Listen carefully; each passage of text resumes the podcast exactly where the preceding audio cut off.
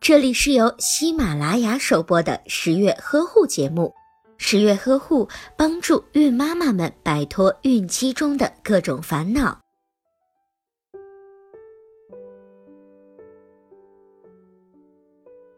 在产后，由于子宫的急剧缩小，腹壁也会感到松弛，这时收腹带就起到了很好的塑形和帮助产后腹腔各脏器的恢复作用。产后的腹壁紧张度的恢复一般需要六周左右，所以建议产后四十二天之后都带上束缚带，并且需要注意的是，准妈妈需要选择弹性和透气性都比较好的束缚带。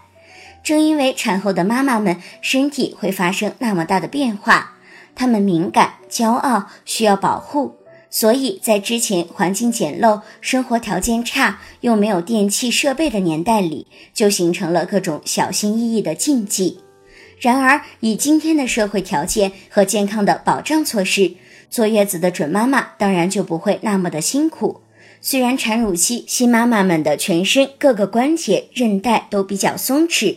要避免受凉，但是这么热的夏天还不开风扇、空调，多出汗的新妈妈们怎么能够受得了？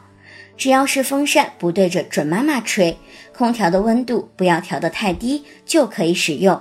反而孕妈妈的头发和身体因为爱出汗，更容易滋生细菌，要经常的清洗，保持清洁，还需要勤刷牙、勤洗头、勤洗澡，避免出现感染的情况。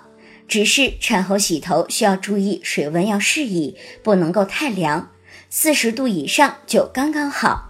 洗完之后需要立即用毛巾擦干头发，也可以使用吹风机的热风吹干，避免受冷气的吹袭。在洗澡的时候则注意的更多一些。顺产的新妈妈一周以内可以洗擦浴，在夏天可以早中晚各擦一次。一般在产后一周，孕妈妈就可以去淋浴了。在冬天，则最多中午擦洗一次就好。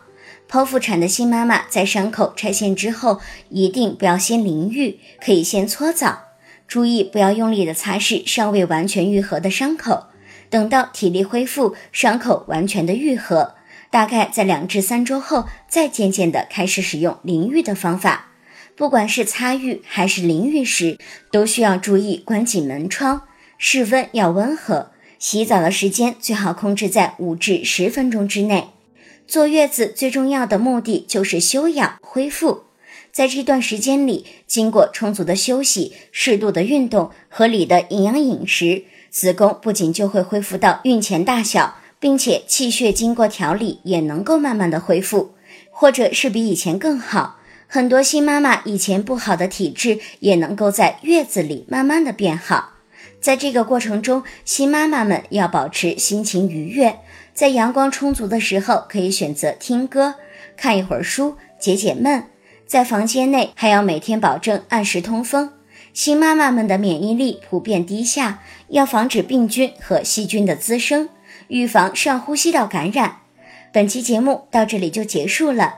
相信通过十月君的讲述，你已经对月子这事儿已经心里有底。不论是需要坐月子的你，还是不坐月子的你，都需要拥有轻松快乐的每一天。好了，我是十月君，想要了解产后更多的知识和育儿的知识，欢迎您在微信中搜索“十月呵护”和“宝宝呵护”之后点击关注就可以了。当你在怀孕期间遇上各种的烦恼，十月君都会在微信公众号当中等待着大家的提问。